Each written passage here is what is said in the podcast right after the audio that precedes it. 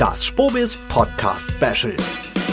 Und damit auch schon herzlich willkommen zum Spobis Special Podcast. Heute soll es ums Thema gehen Web3 und Metaverse. Wie können Sportmarken und Rechtehalter die Gen Z in ihrem Zuhause erreichen? Und dazu habe ich zwei hervorragende Gäste.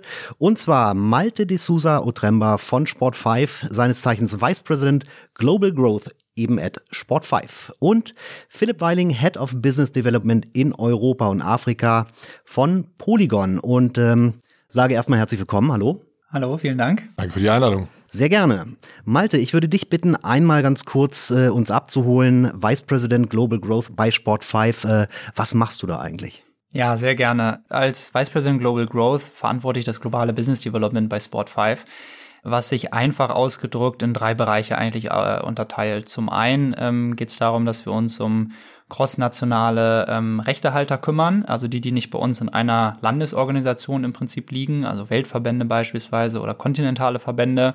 Zum Zweiten kümmern wir uns um äh, M&A-Themen und strategische Partnerschaften, wie wir sie strategische Partnerschaft beispielsweise mit Polygon abgeschlossen haben. Und das dritte Thema ist der gesamte Innovationsbereich, den wir für die globale Agentur vorantreiben. Und da passt das heutige Thema perfekt rein, nämlich da setzen wir uns sehr, sehr intensiv seit einiger Zeit schon mit dem Themenkomplex Web3 und auch Metaverse auseinander. Prima, herzlichen Dank schon mal für die Einordnung. Äh, wir haben es schon gerade gehört, es gibt eine Partnerschaft zwischen Sport5 und Polygon. Philipp, aber stell du dich bitte auch einmal ganz kurz vor, Head of Business Development in Europa und Afrika. Ein Riesenfeld offenbar. Was macht ihr da? Was tust du da? Wer bist du? Was machst du? Ich versuche es kurz und einfach zu halten. Wir haben Web3 als Thema hier für den Podcast. Ähm, mein Team und ich versuchen eigentlich nichts anderes als Unternehmen, die Web2 in ihrem Geschäftsmodell nutzen, jetzt ins Web3 zu bringen. Und das machen wir. Jawohl. Auf die Partnerschaft gehen wir nachher nochmal ein. Jetzt sollen wir erstmal eintauchen in das Thema Web3, Metaverse. Malte, vielleicht kannst du uns einmal ganz kurz einen Überblick geben, was im Metaverse momentan eigentlich so Stand der Dinge ist. Also wir haben es alle schon gehört, wir sehen die Werbung, aber es ist ja eigentlich noch viel mehr. Worum geht's eigentlich? Also aus unserer Sicht ist Metaverse ein, ein Überbegriff, der natürlich auch in der letzten Zeit ähm, fast schon inflationär äh, verwendet wurde. Und was wir darunter verstehen, ist, um es mal einfach runterzubrechen, sind, sind virtuelle Welten. Und da unterscheiden wir bei Sport 5 zwischen virtuellen Welten, die, ähm, sagen wir mal, auf klassischer Technologiebasis ohne Blockchain entwickelt wurden. Wir nennen das dann zentralisierte äh, Metaversen ähm, und dann jene ähm, äh, virtuelle Welten, die dann auch auf Blockchain-Basis äh, entwickelt werden. Und um das vielleicht ein bisschen plastischer zu machen, welche Beispiele es da gibt. Also für uns, für uns ist beispielsweise ein zentrales Metaverse ist auch eine Plattform wie Roblox oder eine Plattform wie, wie Fortnite ähm, auf der sich heutzutage schon unglaublich viele ähm, junge Menschen tummeln ähm, und sehr, sehr viel Zeit da, äh, da drin verbringen. Und zum Zweiten ähm, bei den dezentralen Metaversen, da sprechen wir über Plattformen, die wahrscheinlich auch schon viele ähm, von den Zuhörern häufig gehört haben, wie beispielsweise The Sandbox, ähm, Decentraland oder auch Otherside. Das sind alles ähm, up-and-coming äh, virtuelle Welten, ähm, die auf Blockchain-Basis entwickelt wurden, auf äh, Polygon, die allermeisten davon. Wir glauben, dass es in beiden Feldern ähm, sehr viele Opportunitäten gibt. Deswegen sind wir sehr daran interessiert, Rechtehalter und Brands dabei unterstützen, diesen Weg zu gehen und gemeinsam auch zu identifizieren, welche Opportunitäten es gibt in diesen beiden unterschiedlichen Welten, sage ich jetzt mal. Hm. Jetzt geht's ja bei uns auch heute darum, wie Sportrechtehalter und Brands die junge Generation erreichen. Ähm, du hast auch ein paar Zahlen mal mitgebracht. Vielleicht kannst du einfach mal so eine Dimension nennen, äh, um, um von was wir da eigentlich reden, für eine Anzahl, die ist ja wirklich unglaublich. Ja, sehr gerne. Also wie gerade schon kurz erwähnt, also sind diese äh, sehr großen Interaktionszahlen, insbesondere in den zentralisierten äh, Metaversen. Und Roblox beispielsweise ist eine der zentralen Plattformen da. Also da sprechen wir von sogenannten DAOs, also Daily Active Usern, von um die 65 äh, Millionen pro Tag. Und wenn wir das auf einen Monat äh, äh hochrechnen, beziehungsweise uns die das auf monatlicher Basis angucken, dann sind wir da schon bei irgendwie 260, 270 Millionen Monthly Active Usern. Ähm, zwei Drittel davon unter 18 und das ist natürlich auch so ein bisschen geografisch unterschiedlich. Aber eine Statistik, die aus meiner Sicht sehr, sehr spannend war, dass in den USA 50 Prozent der Teenager unter 16 Jahren ähm, regelmäßig, also monatlich auf dieser Plattform äh, Zeit verbringen, äh, sich mit Freunden treffen und was wir glauben, ähm, auch bei Sport 5, ist, wenn man so ein bisschen ähm, auch diese These vertritt, dass es für jede Generation so ein bisschen das eigene soziale Netzwerk gibt, wir sind vielleicht mit Facebook aufgewachsen und irgendwie die junge Generation jetzt verbringt viel Zeit auf TikTok, dann glauben wir, dass die Generation, die jetzt ähm, äh, wirklich sehr jung ist, dass die eigentlich zunehmend Zeit und dann auch ihr soziales ähm, äh, Gefüge in diesen virtuellen Welten pflegen werden. Und da ist Roblox ähm, wirklich ein Case in Point, äh, wenn man sich einmal die, die Zahlen anguckt. Vielleicht noch kurz zu den dezentralen. Da sind wir von mhm. den Userzahlen deutlich geringer, was sicherlich auch damit zu tun hat, ähm, dass die A jünger sind. Also Roblox ähm, existiert schon einige Jahre und hat natürlich auch gebraucht, bis sie, bis sie dieses Wachstum realisiert haben. Aber natürlich auch, und da werden wir jetzt gleich auch nochmal drauf eingehen, dass da die technologische Adoption sicherlich noch ein bisschen herausfordernder ist und da auch noch aus unserer Sicht ähm, einige Hürden aus dem Weg genommen werden müssen, um, um, um da auch äh, die Userzahlen anwachsen zu lassen. Hm. Also wir hören äh, ein Riesenpotenzial an jungen Menschen, die natürlich entscheidend sind für Rechtehalter, Brands, mit allem, was wir uns im äh, Sportbusiness auch beschäftigen. Philipp, zum Thema Web 3 kannst du uns ja einiges sagen. Was ist da eigentlich momentan so State of the Art? Worum geht's da? Was ist der Unterschied auch zwischen dem Web 2.0, dass man das einfach nochmal für den Hinterkopf hat? Ja, in Web 3 ist das Wichtigste eigentlich, was ermöglicht uns die Technologie. Und die Technologie ermöglicht es uns heute, dass man digitale Produkte besitzen kann. Und was ich damit meine ist, wir alle kennen es, wie wir im Web 2 Copy-Paste nutzen. Und genau das ist jetzt der Unterschied in Web 3, dass ein Produkt einzigartig ist. Und das ermöglicht es, Produkte zu vermarkten, die vorher keinen Wert hatten. Und äh, ich glaube, das ermöglicht ganz viele neue Wege, die Unternehmen gehen können, die vorher nicht möglich waren. Mhm. Wenn ihr jetzt ähm, auf ein Unternehmen zugeht und das Unternehmen überzeugen wollt, äh, was ist das eigentlich? Ähm, dann muss ich ja erstmal irgendwie so eine virtuelle Welt erklären und was darin alles möglich ist. Äh, wie fängt man damit an? Ich glaube, wichtig ist, es nicht zu kompliziert zu machen. Und deshalb auch, während ähm, man gerne philosophiert, was ist alles möglich, vielleicht mit den einfachen Dingen zu beginnen. Und wir sehen gerade äh, draußen ganz, ganz viele verschiedene Use Cases und häufig werden dort Unternehmen, Rechtehalter auch gerne in der, in der Presse zerrissen dafür, was sie tun. Ich glaube aber, wie beim Beginn des Internets, wir versuchen es alle gemeinsam aus. Und es wird viele Fehlschläge geben, aber vielleicht darauf basierend, was Malte gesagt hat, es ist klar, dass die Masse der jungen User in diesem Bereich sich tummelt. Hm einfach so ein paar Begriffe, die Apps, NFT, Blockchain, das sind ja alles erstmal so relativ abstrakte Begriffe, wenn man sich mit dem Thema nicht beschäftigt. Du hast im Vorgespräch so ein bisschen gesagt, davon muss man eigentlich ein bisschen wegkommen. Äh, wie kann das funktionieren?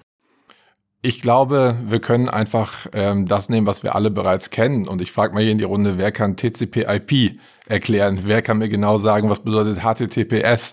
Ich glaube, im Endeffekt, wenn der Massenmarkt da ist, sollte das keinen mehr interessieren. Und niemand sollte mehr wissen, auf welcher Blockchain bin ich gerade unterwegs, welche, du hast es genannt, Decentralized Application nutze ich. Es geht dann letztendlich darum, dass wir ein gutes Produkt haben, was ähm, convenient für den Anwender ist. Hm.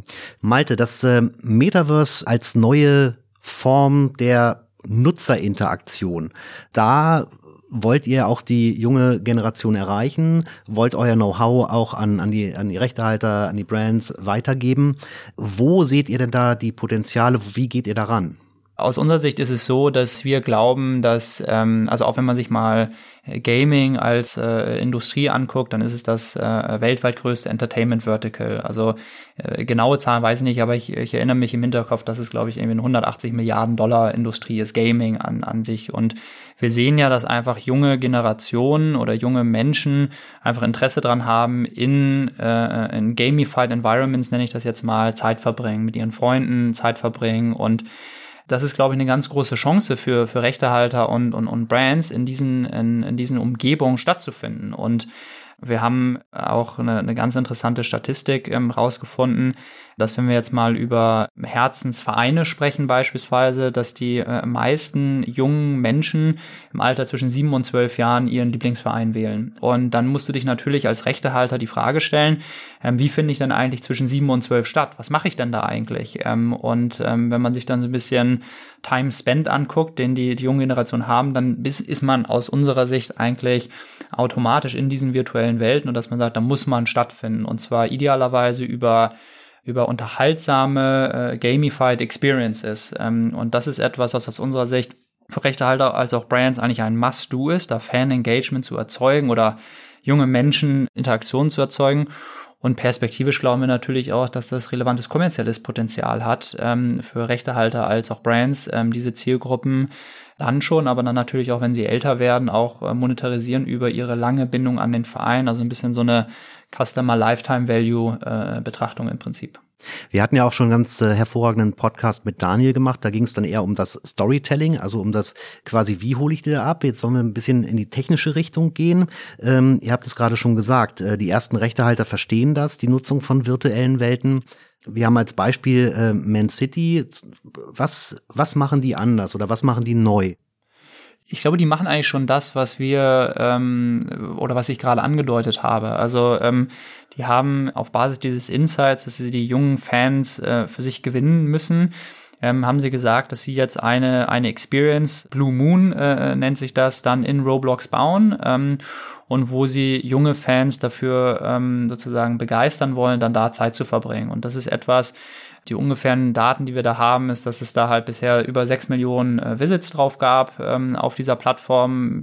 Wir schätzen ungefähr irgendwie so die, also wir haben die genauen Zahlen, aber äh, sagen wir mal, die Hälfte sind davon im Prinzip Uniques. Dann hat man im Prinzip schon mal drei Millionen junge Menschen damit in Berührung gebracht. Und das ist aktuell wenn man, wenn man Roblox kennt, also wirklich wie eine, wie eine Roblox-Welt sieht das aus, aber perspektivisch kann man natürlich überlegen, wie kann man, und das sehen wir jetzt ja auch insbesondere bei den dezentralen Metaversen, wie kann man da quasi auch dann noch in real life äh, sozusagen Elemente einbauen, indem zum Beispiel ähm, Spieler dann dort tätig werden oder indem zum Beispiel auch gewisse äh, Match-Highlights oder so vielleicht nochmal irgendwie auch dann da konsumiert werden können äh, mit, den, mit den Freunden. Und, und das ist etwas, wo, wo Man City sicherlich ein, ein Frontrunner ist und interessanterweise aus unserer Sicht auch neben ihrer eigenen Roblox-Welt auch eine, ein Sponsoring abgeschlossen haben und eine Partnerschaft mit Sony, wo Sony jetzt auch einmal das Etihad-Stadion äh, neu gebaut hat und da auch sozusagen Fans reinbringen wollen. Und da sieht man auch schon, dass das auch ein Sponsoring-Potenzial bietet für Rechtehalter, dieser gesamte Bereich virtuelle Welten und natürlich ähm, letzter Satz ist es so, dass auch in diesen virtuellen Welten ähm, Werbeinventar in Zukunft zur Verfügung stehen wird oder auch irgendwie wirklich gebrandete Experiences, die wiederum auch dann für Bestandspartner oder neue Partner sehr, sehr spannend sein könnten aus unserer Sicht. Philipp, das ist ja, ist ja ein Riesenfeld. Also es sind ja wirklich unendliche Möglichkeiten, dieses, die diese Technologie bietet. Was macht es am Ende aus, dass sich tatsächlich eine Idee durchsetzen kann? Ich glaube, einen Punkt würde ich gerne erst noch hinzufügen zu dem, was Malte eben gesagt hat. Es geht um sehr junge Fans, Konsumenten, und man sollte es nicht direkt angehen mit dem Gedanken, wie kann ich das monetarisieren? Warum ist es allerdings trotzdem interessant für, in dem Fall Vereine, Rechtehalter? Und zwar, was sich jetzt fundamental ändert in der Technologie ist, während wir aktuell gewohnt sind, ganz, ganz viele verschiedene Accounts bei verschiedensten Plattformen zu haben, gibt es in der Web3-Welt eine digitale Identität, die man als Person mitbringt. Und die Informationen, die dahinter stehen, haben natürlich enormen Wert, wenn ich jetzt die Möglichkeit habe, direkt mit meinem Konsumenten, mit meinem Fan zu kommunizieren und auf die Informationen Zugriff habe. Das besteht aktuell nicht. Das heißt, man kann es sich vorstellen, wie ein Unternehmen, das in Brandbuilding investiert, kann man jetzt in Community investieren, die Informationen davon bekommen und das dann später im Verlauf sehr, sehr gut monetarisieren. Das ist wahrscheinlich ein Punkt, der mir auch sehr, sehr wichtig ist, um zu verstehen, warum gehen so viele Unternehmen jetzt überhaupt in die Richtung, ohne dass klar erkennbar ist, wo ist der neue Revenue Stream für diese Unternehmen. Hm hochinteressant. Also wir sprechen auch nochmal über digitales Eigentum. Wie schafft man quasi den Transfer oder diesen Need aufzubauen, dass ich in der virtuellen Welt tatsächlich auch was besitzen will, auch wenn ich sie jetzt physisch gar nicht zeigen kann. Da ist ja auch, sag mal, die, die junge Generation ganz anders als, äh, als ich zum Beispiel, der gerne ein Bild an der Wand hat. Äh, wie kann man sich das vorstellen? Wie kann man diesen Switch da hinbekommen?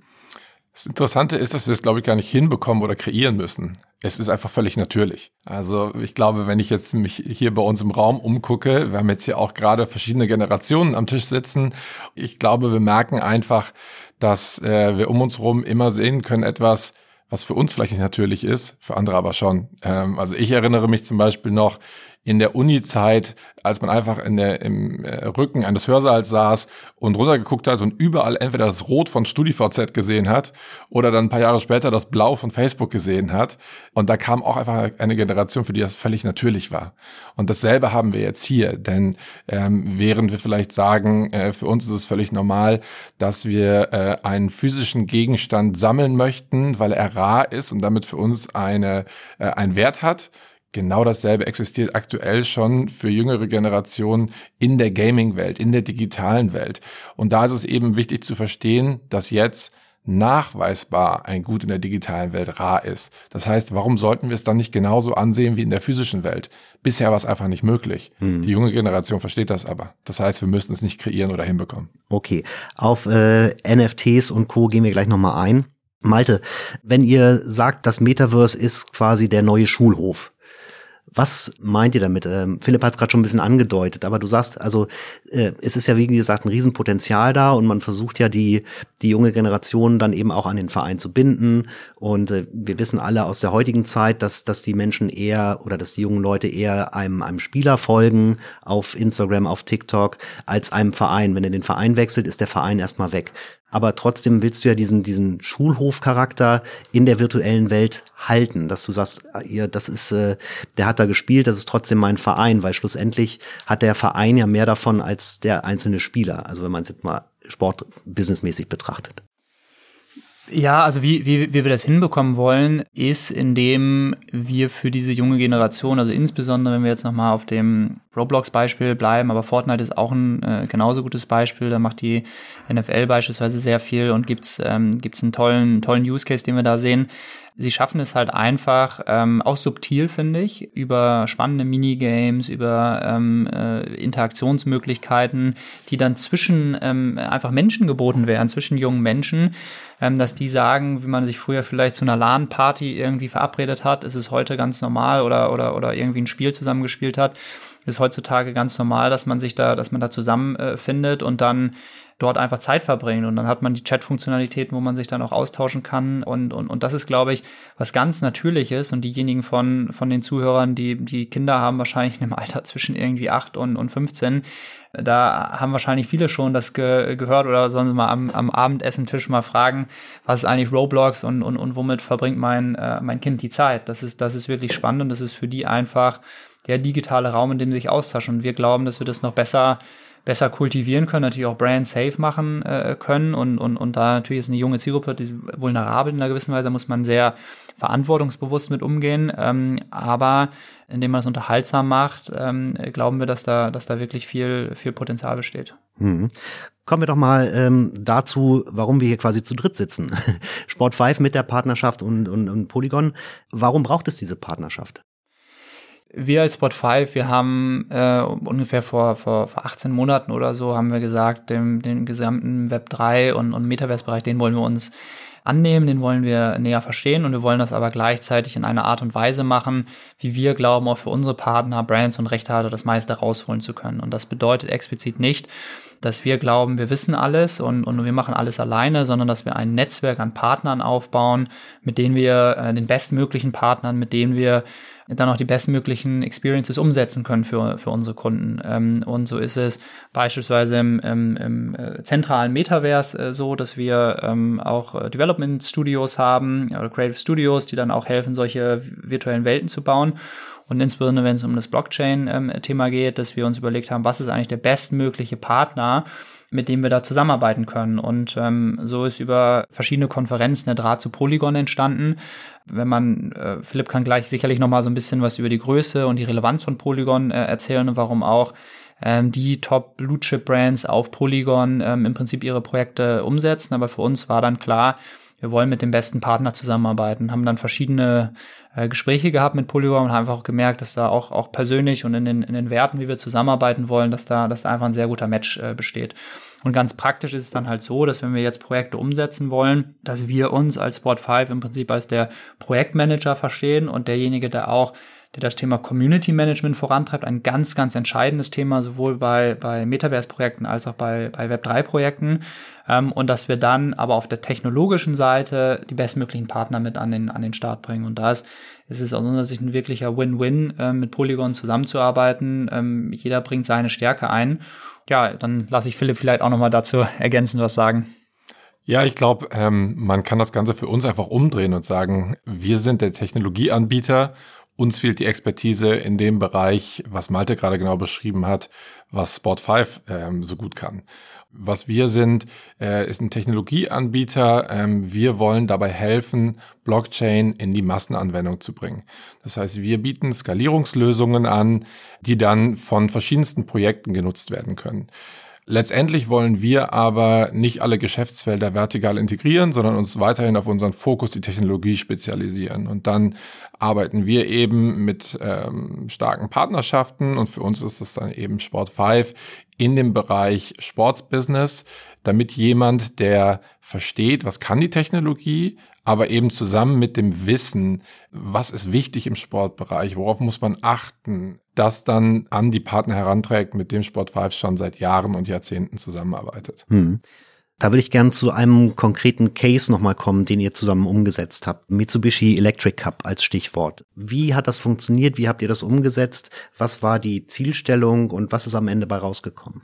Also der ähm, AFF Mitsubishi äh, Electric Cup ist ein äh, zweijährlich stattfindendes Event, also alle zwei Jahre in der ASEAN-Region, also Südostasien, ähm, vergleicht mit unserer Europameisterschaft, also Nationalmannschaftswettbewerb, wo wir schon seit einigen Monaten darauf äh, drüber nachgedacht haben, auch ein, ein, ein Web3 oder ein NFT-Collectible-Projekt ähm, umzusetzen für uns war dann relativ klar, dass wir ähm, äh, das auf Polygon oder mit Polygon machen wollen, aufgrund ihrer Expertise, dass wir Polygon auch als die Blockchain äh, nutzen, auf der dann die NFTs gemintet werden.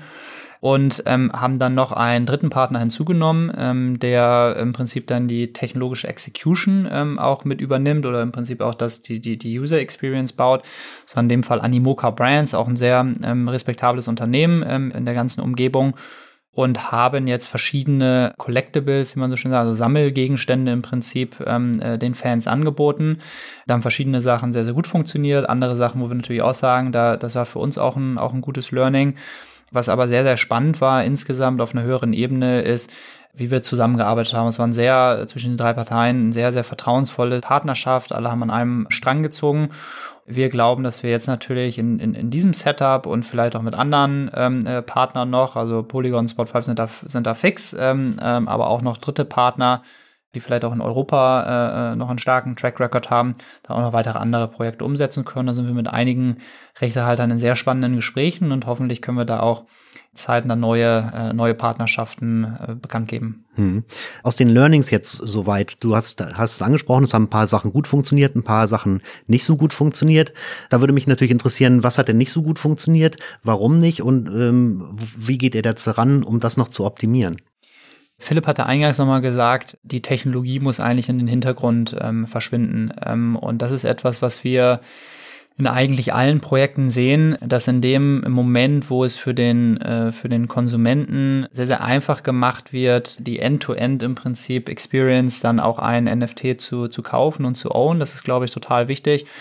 Also das ist das User Experience Thema und das zweite Thema ist natürlich auch ähm, Education und Community Building äh, vorneweg. Ich glaube, es wird häufig noch unterschätzt, wie viel ähm, Zeit äh, sinnvoll ist, vorab zu investieren, eine Community zu bauen oder auch eine Community ja im Prinzip darüber aufzuklären, was passiert denn hier jetzt eigentlich in einer möglichst nicht technischen Art und Weise so dass halt wirklich auch äh, Probleme und Sorgen ausgeräumt sind. Und was wir sehr, sehr spannend finden, jetzt auch in einigen Projekten, die wir sowohl im E-Sports als auch schon im Fußballbereich gesehen haben, ist diese Idee vielleicht erstmal auch über, über Free NFTs jetzt in dem Beispiel Fans die Möglichkeit zu geben, erstmal ähm, äh, Touchpoints, wie man so neudeutsch sagt, äh, zu kreieren, quasi mit der Technologie und, und so ein bisschen auch die, die Sorge und die Gefahr rauszunehmen und dann auf der Basis im Prinzip dann, dann wirklich diese Community weiterzuentwickeln, auch spannende Projekte reinzubringen, die dann, die dann auch am Ende äh, natürlich auch ein Revenue-Upside haben. Ähm, aber das ist, glaube ich, etwas, was, was total wichtig ist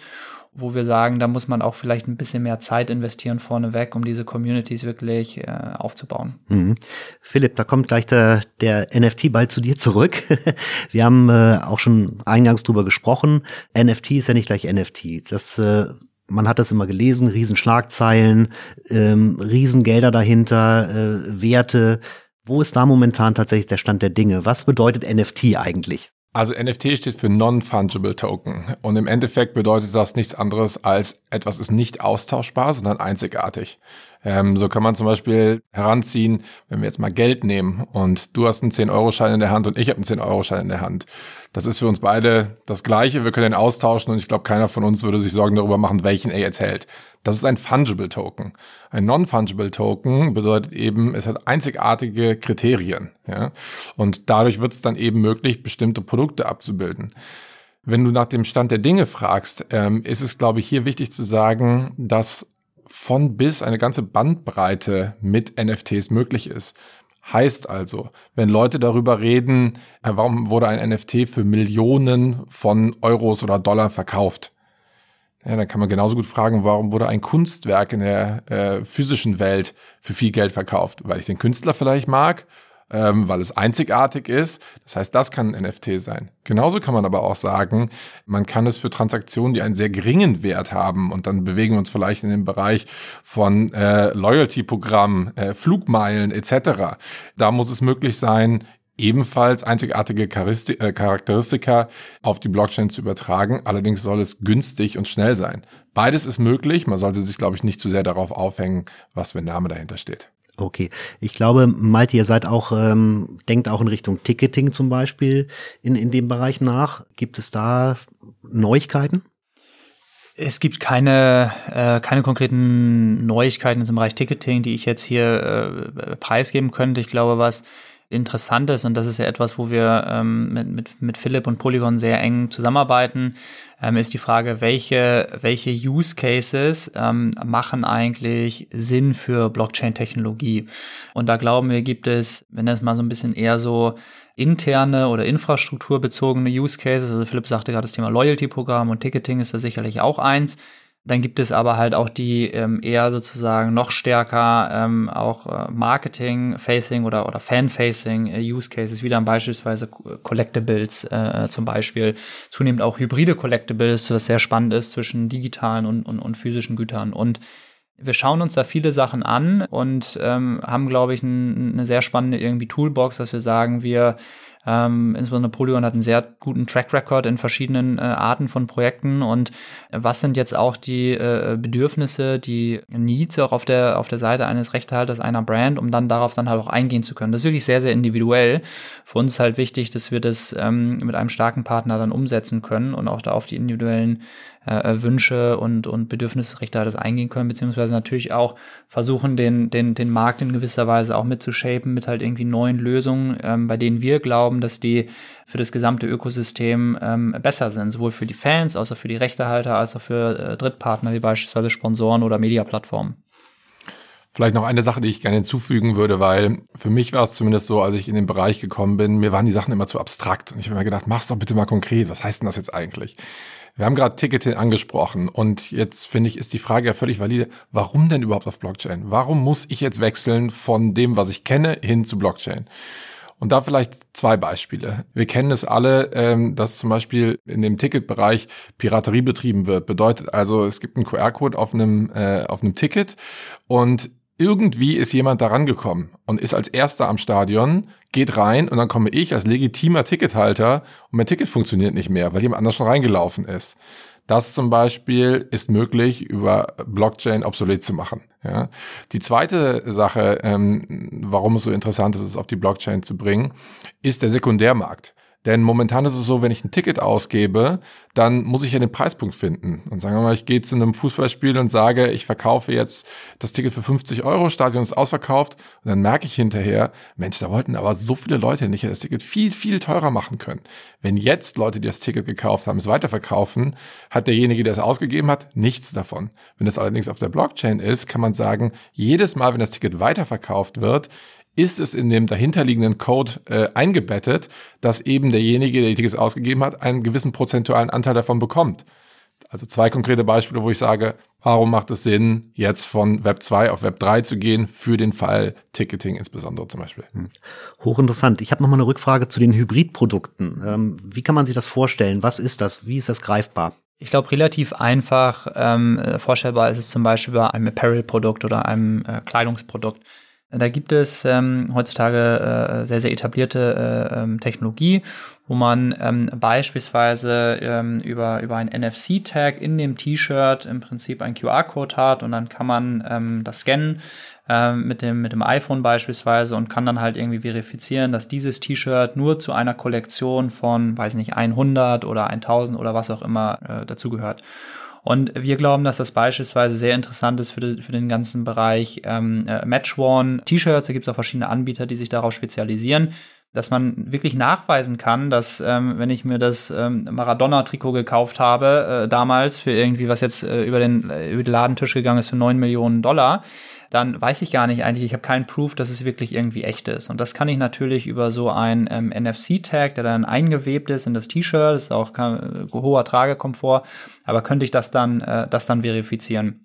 Und was wir glauben, was halt auch sehr spannend ist für sehr, sehr loyale Fan, äh, Fangruppen, die halt auch Interesse ähm, an der Technologie haben, ist, dass man natürlich auch dann überlegen kann, ähm, wie kann man diesen NFT, der dann zu dem physischen Produkte, wie kann man den vielleicht auch nutzen, um besondere Subcommunities ähm, äh, zu bauen, indem beispielsweise, indem dann ähm, gewisse Events stattfinden oder so, wo man sagt, okay, da, da, da, da können dann auch erstmal prioritär diese Leute rein, die diesen, die diesen NFT haben. Also auch wiederum da muss man natürlich immer aufpassen. Ähm, klar, der Sport soll ja inklusiv sein, aber natürlich macht es auch äh, Sinn, äh, gewisse exklusive äh, Themen irgendwie anzubieten. Und Big Picture sehen wir halt, dass in dem Fall, wo der, wo der Markt für NFTs, zumindest der, die, die Preise für NFTs runtergegangen sind in den vergangenen Monaten, dass halt auch Fans erwarten, dass da eine gewisse, wie man so schön sagt, in real life äh, Utility dabei ist. Und das kann halt ein physisches Produkt sein, kann aber auch wirklich physische Erfahrung sein. Und da glauben wir total dran, dass das in Zukunft weiter, äh, weiter wachsen wird und dass man da sehr, sehr spannende äh, Mix bauen kann zwischen physischen und aber auch digitalen Experiences. Was steht denn bei euch als nächstes auf der Agenda? Was sind äh, die Next Steps? Wie werdet ihr an Brands Sportrechtehalter rangehen, um da wahrscheinlich noch mehr den, den roten Teppich auszurollen und Überzeugungsarbeit zu leisten? Was habt ihr vor? Wir glauben natürlich auf der einen Seite, dass jeder Rechtehalter individuell ist und individuelle Needs hat. Ähm, auf der anderen Seite haben wir jetzt aber auch ähm, gesagt, wir, wir wollen gewisse Standard Produkte, sage ich jetzt mal, ähm, definieren, wo wir glauben, das macht für sehr, sehr viele Rechtehalter und Brands Sinn, in den Bereich zu denken. Und da haben wir jetzt zwei Standardprodukte entwickelt. Ähm, eins ist gemeinsam mit, mit, mit Polygon, einem anderen Partner, ähm, ähm, in dem ganzen Bereich NFT Collectibles, die sowohl rein digital sein können als auch ähm, hybrid sein können. Und dann haben wir ein anderes Produkt, auch mit einem Development Studio, ähm, wo wir genau diese Metaverse Experiences bauen, a la Man, City, ähm, äh, Blue Moon, ähm, wie wir es eingangs äh, besprochen haben. Das sind zwei Standard-Offerings, die wir, die wir jetzt haben. Und darüber hinaus sind wir gerne bereit, mit Rechtehaltern in den Dialog zu gehen und Brands in den Dialog zu gehen, um zu sagen, welche anderen Lösungen wünschen Sie sich noch und wo können wir gemeinsam auch Wert schaffen? Beispielsweise das Thema Loyalty, beispielsweise das Thema Ticketing. Man muss irgendwo anfangen. Ähm, wir glauben, wir haben jetzt zwei sehr, sehr spannende, spannende Produkte definiert. Für diejenigen, die Interesse haben, können gerne, sehr gerne auf uns zugehen und dann, und dann können wir da auch ein bisschen mehr Details teilen und, und auch warum wir glauben, dass das ein sehr, sehr spannendes ähm, Offering ist. Hm. Philipp, da habe ich nochmal eine Frage an dich. Ab wann muss ich mich eigentlich damit beschäftigen? Mhm, ich glaube, es ist wie die Frage eben, wie bekommen wir User dahin? Mhm. Ich glaube, weil wir jetzt gerade bei Big Picture waren, ähm, dieser Vergleich mit dem Internet wird zwar sehr häufig geholt, er funktioniert aber. Ich habe jetzt gerade vor kurzem äh, gehört, dass für 2022 die letzte Zahl, wie viele Leute sind mit Blockchain irgendwie in Berührung gekommen, ungefähr bei 400 Millionen, 420 Millionen Leuten liegt. Bedeutet also irgendwo fünf Prozent der Menschheit. Wenn man es jetzt umdreht und sagt, wie viele Leute sind in Berührung mit dem Internet, und für welches Unternehmen ist das Internet interessant? Ich glaube, die Frage wird man gar nicht mehr stellen, sondern sagen, jedes Unternehmen muss irgendwie sich überlegen, wie ist denn meine E-Commerce-Strategie oder wie, wie baue ich das Internet in, in mein Geschäftsmodell mit ein? Und ich glaube, insofern ist die Antwort dann, jeder muss sich Gedanken darum machen. Wir sind halt einfach noch früh. Hast du einen Ausblick? Kann man einen Forecast geben, wenn du sagst, wir sind jetzt noch früh? Ich weiß, letztes Jahr um die Zeit, wie gesagt, war NFT irgendwie das große Thema. Jeder hat drüber geredet, sich informiert. Dann ging es wieder so ein bisschen, ein bisschen runter, auch durch die Medien natürlich, irgendwie der Hype vorbei und alles teuer und Krypto und hier. Ne, das ist ja, wird ja alles mal in einen Topf geschmissen. Und trotzdem würde ich dich gerne bitten, einfach mal zu ein Szenario zu entwerfen, wo stehen wir in fünf Jahren? Also da gibt's auch dieses schöne Sprichwort, dass man immer überschätzt, was in einem Jahr passieren kann und unterschätzt, was in zehn Jahren passieren kann. Und ich glaube, das äh, ist hier wie eigentlich immer war. Ähm, vielleicht einfach aus meiner persönlichen Sichtweise heraus. Ich bin jetzt seit über etwas über einem Jahr bei Polygon und äh, als ich in der Funktion begonnen habe, ähm, waren eigentlich fast alle Anfragen von Unternehmen, kannst du mal vorbeikommen und uns erklären, was ist eigentlich Blockchain, was ist Krypto? Und dann sind die Gespräche ja häufig auch einfach im Sande verlaufen. Heute ist es so, dass sich so viele Unternehmen an uns wenden, dass man selektieren muss, äh, wer meint es denn eigentlich ernst und vor allen Dingen, wer kommt schon mit einem konkreten Use Case an uns heran. Und das ist wirklich eine 180-Grad-Wende, denn heute haben die größten Unternehmen eigene Teams, die sich mit dem Feld beschäftigen, die dann aber auch sagen, wir haben das Know-how über unsere Industrie. Insofern wissen wir auch genau, was wir machen wollen und wir brauchen euch nur noch, um es umzusetzen. Das heißt, wenn man also sieht, wie sich das für mich in zwölf Monaten verändert hat und was häufig sagt man ja so schön, was in den R&D-Departments hinter verschlossenen Türen passiert. Wir dürfen nicht über alles reden, aber wenn man es vergleicht mit vor einem Jahr, es ist extrem viel. Und insofern, es wird ein bisschen länger dauern, immer als man sich erhofft, aber es kommt. Prima. Malte, dann ähm, eine letzte Frage an dich. Ihr entwickelt euch auch weiter. Ihr macht viel, um das Thema nach vorne zu bringen. Was passiert bei euch intern? Ja, wir haben vor ungefähr 18 Monaten angefangen, uns intensiver mit dem Thema äh, auseinanderzusetzen. Wir haben dann ein cross-funktionales, auch geografieübergreifendes Team äh, gegründet, was sich mit dem ganzen Themenkomplex Web3 und Metaverse auseinandersetzt. Mit diesem Team haben wir jetzt diese, diese äh, Themen vorangebracht und jetzt sind wir in einer, äh, an einer Stelle, wo wir sagen, wir wollen da jetzt quasi nochmal noch weiter reingehen und ähm, jetzt auch ein dediziertes Team aufbauen. Das heißt, wir sind jetzt gerade im, im, im Hiring, auch ein paar sehr, sehr spannende ähm, Stellen, ähm, gerade online. Also äh, schaut da gerne mal rein, äh, wenn ihr Interesse habt. Und, und bauen jetzt wirklich unser Team, stellen uns da stärker auf, um, um dann auch mehr Anfragen noch von Rechtehaltern und Brands bedienen zu können. Und langfristig ähm, ist es natürlich für uns schon ähm, äh, die Perspektive, dass in einen wir sagen, ein sogenanntes Horizontal, also ein, ein, ein, ein Themengebiet zu entwickeln, was im Prinzip von Australien bis nach äh, Süd- und Nordamerika, also unsere gesamte globale Agentur durchfährt und, und wir äh, natürlich auch ähm, geografiespezifisch, aber ähm, Rechtehaltern dort Lösungen, Unterstützung anbieten können. Und das passt natürlich auch sehr, sehr schön zu, zu Polygons äh, globalen Footprint. Und das ist so ein bisschen so die Long-Term Vision und ähm, freuen uns jetzt aber äh, erstmal auf die nächsten Monate, Step by Step und genau, das vielleicht so äh, in, in Kürze. Ja, wunderbar. Also ich bin auf jeden Fall, ähm, gehe schlauer raus als vorher. das ist immer ein gutes Zeichen. Bedanke mich ganz äh, herzlich bei euch beiden, bei Malte und auch bei Philipp und ähm, werde das Thema natürlich auch weiter beobachten und bin gespannt, ähm, was so eintreten wird. Und äh, sage an dieser Stelle nochmal Dank an euch beide. Danke an dich, vielen Dank. Danke für die Einladung. Das war das Probis Podcast Special.